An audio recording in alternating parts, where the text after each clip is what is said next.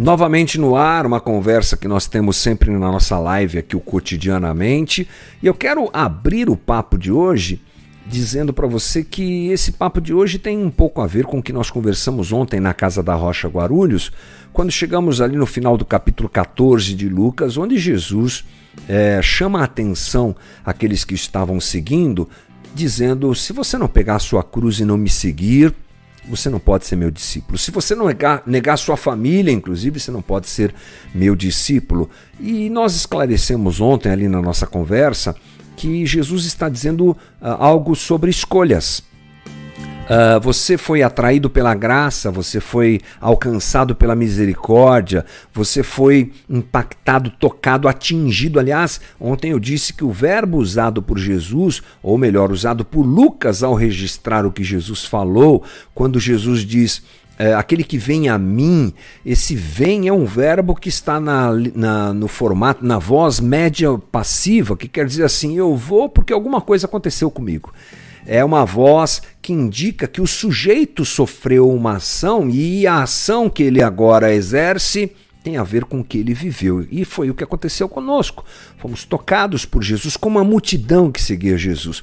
É a graça, misericórdia, a alegria de descobrir o caminho do Cristo apresentado por ele mesmo. E no caso ali, a multidão é, gostava de ouvir Jesus falar, porque Jesus vai na contramão do sistema religioso, da política, da corrupção, da falha de toda aquela estrutura religiosa e de tudo mais. Eles estão vibrando com isso, com certeza. Mas aí Jesus vira a página e diz assim: que legal, gostou da minha conversa?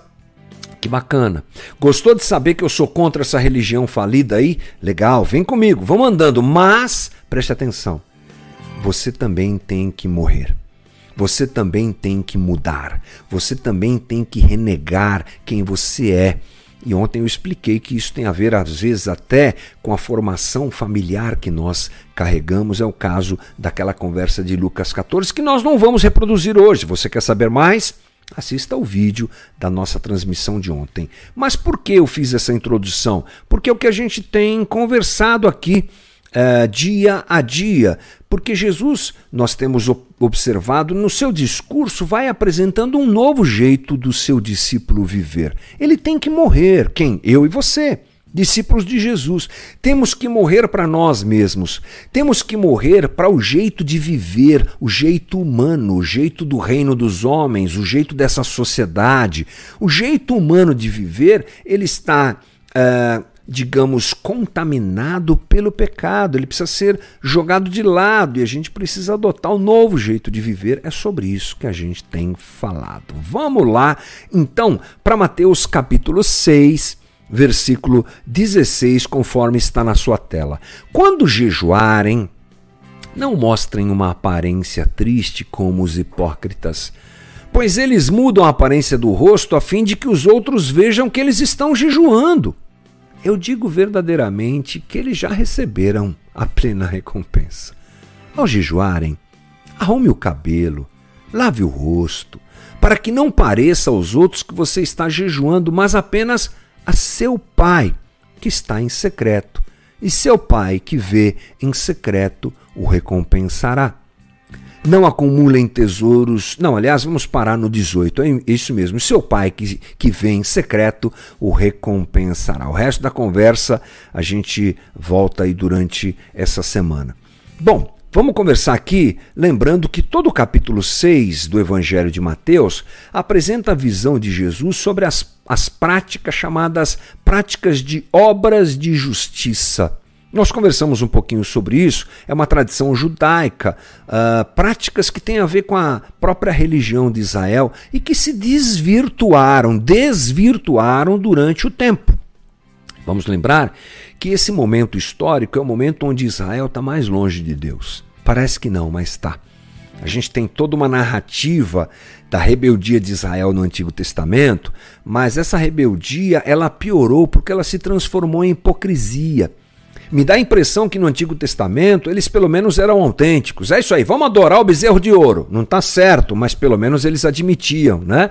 Vamos nos rebelar mesmo contra Deus, vamos adorar os deuses de outras nações. É isso aí, pelo menos eram autênticos. Vamos reclamar do é, maná que cai do céu. Vamos, assim, era, era uma autenticidade errada, mas pelo menos é autêntico. No tempo de Jesus, tudo era hipócrita. Tinha templo, tinha funcionamento das coisas, tinha o sacerdote, tinha os fariseus. Para quem olhava de fora, uau, que pessoal religioso esse pessoal aí, hein? Rapaz do céu, esse pessoal aí, eles amam o Deus deles mesmos, eles são muito dos santos, dos santos e tal. Mas não, tudo era hipócrita. Tudo, né? A palavra tudo talvez seja absoluta demais aqui, mas porque havia gente ali com o coração voltado a Deus, com certeza, mas a grande parte se enfiou dentro de um projeto de religião e poder que fazia as coisas sem o menor sentido que operacionalizava a religião com o fim de se beneficiar, coisa que a gente vê que está aí hoje também do mesmo jeito, né? Então é um momento muito cruel. Quando Jesus denuncia tudo isso, as pessoas se sentem atraídas por ele. E aqui ele está colocando as verdades das obras de justiça claramente.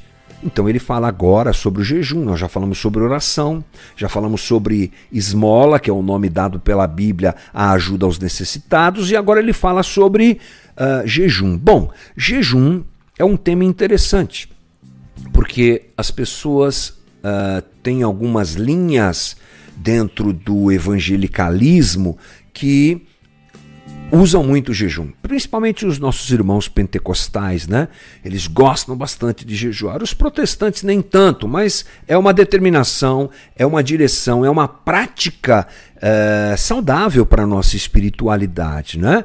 Então, o que é que nós entendemos? Jejum, o que, que é? Abstinência de alimento. É abstinência de água, deixo de comer, deixo de beber água, né?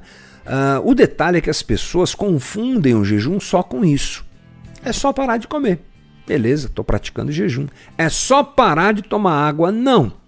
Porque se fosse assim, qualquer dieta que você faz, você pode dizer: opa, Deus, eu estou aqui querendo perder um pouquinho do, do abdômen que está assim um pouco é, crescido, né? É, o, tem o bíceps e tem o pânceps, né? Então preciso diminuir meu pânceps aqui, Jesus. Então eu vou fazer uma dieta aqui de uma semana, mas o senhor coloca na conta da, do jejum. Não, é óbvio que não funciona assim. Uh, o pastor Ed René, num dos seus livros, classifica o jejum de um jeito muito forte.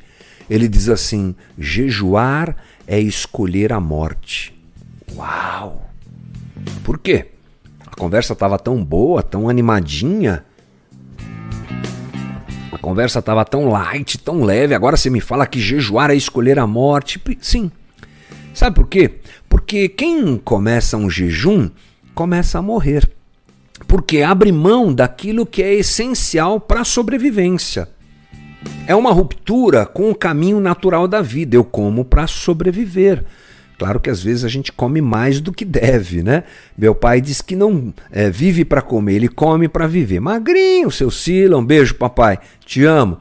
Ele come para viver, a gente come para viver, não é? Então, se eu digo não, não vou comer, eu estou entrando por um caminho que não é o caminho do natural, não é o caminho da vida que é mantida por aquilo que eu como.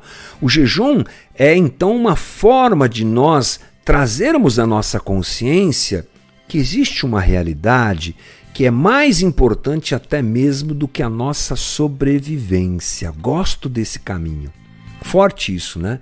Então, o jejum é um passo a, em direção a algo que é mais importante até mesmo do que estar vivo. Uau! Sim, tem a ver com relacionamento com Deus.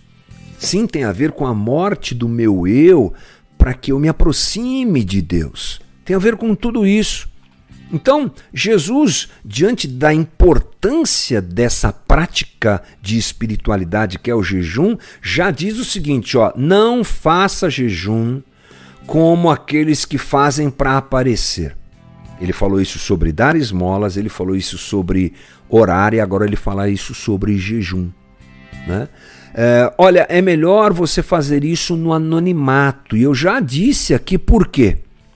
Porque essas práticas como jejum, como socorro a quem precisa, como a oração, elas são caminhos que nos levam à autoexaltação. Jejum. Oh, esse pessoal é santo mesmo. Lembra que eu falei agora há pouco? É assim que a religião de Israel era vista. Por quê? Porque eles faziam aquelas, aquelas caras de que estavam morrendo, tipo Walking Dead, aquela cara. Ah, meu Deus, estou em jejum. Olhem para mim como eu sou uma pessoa santa. Iam para a rua. Já receberam o que queriam. Jesus diz isso. Ou seja, a admiração que esperavam ter já tinham. Mas Jesus está dizendo: aquele que tem uma consciência de que o jejum é mais do que isso, é um caminho para algo muito mais importante do que a minha própria existência, a ponto de eu dar um passo para a morte, como a gente já disse na conversa, não vai fazer isso para mostrar para os outros que é santarrão. Então vai para o anonimato. Vai para o caminho do escondido, porque é lá que Deus vai te ver. É lá que Deus vai saber que você está fazendo. Aliás, Deus sabe sempre, mas é nesse contato de intimidade com Deus, onde só estou eu e Ele ali, que a coisa deve acontecer. No escondido, no recôndito, porque é um tipo de situação que não é para mostrar espiritualidade superior, é para morrer.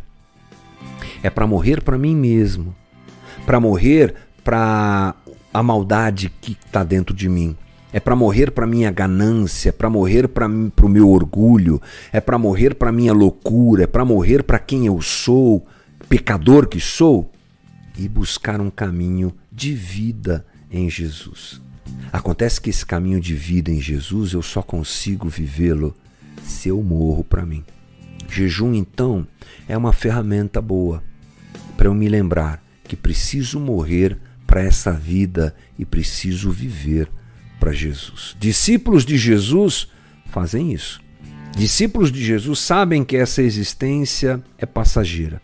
Discípulos de Jesus sabem que essa existência é passageira. Eles não a desprezam. Eles não a condenam, porque aqui eles vivem a graça e a misericórdia de Deus, sim, mas eles não colocam sua esperança completamente nisso, eles se alimentam do que vem, eles se alimentam do que virá, eles se alimentam da realidade invisível, que é a própria presença de Deus em nosso meio, a própria presença de Deus em nós. Então, fica a recomendação: bora jejuarmos, bom caminho para quebrantarmos nosso coração e nos é, apegarmos a Jesus vivendo aquilo que ele tem para gente. Esse é o nosso novamente de hoje. Bora lá!